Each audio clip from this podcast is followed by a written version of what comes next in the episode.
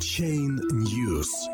Минфин США включил криптовалютные кошельки в список санкций 22 марта.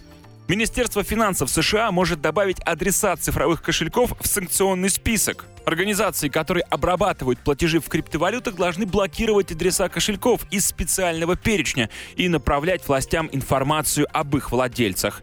Управление по контролю за иностранными активами Минфина США 19 марта обновило на своем сайте раздел пояснений по теме санкций. Криптовалютные кошельки могут быть заблокированы, если будет установлено, что их владельцы находятся в санкционном списке, либо имеют отношение к деятельности таких лиц.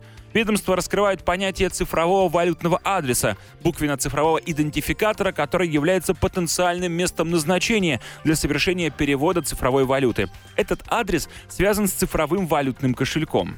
Управление по контролю за иностранными активами Минфина США предписывает технологическим компаниям, биржам и другим организациям, занимающихся обработкой платежей, разработать индивидуальную программу соответствия требованиям, которая будет включать проверку санкционного списка.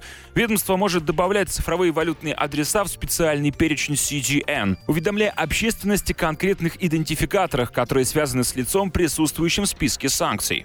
Стороны, выявившие цифровой валютный идентификатор или кошелек, который, по их мнению, принадлежит лицу из перечня SGN или иным образом связан с ним, должны предпринять необходимые шаги для блокирования цифровой валюты и отправить отчет, который будет включать информацию о владельце кошелька или адреса, а также любые другие соответствующие сведения, предписывает надзорный орган.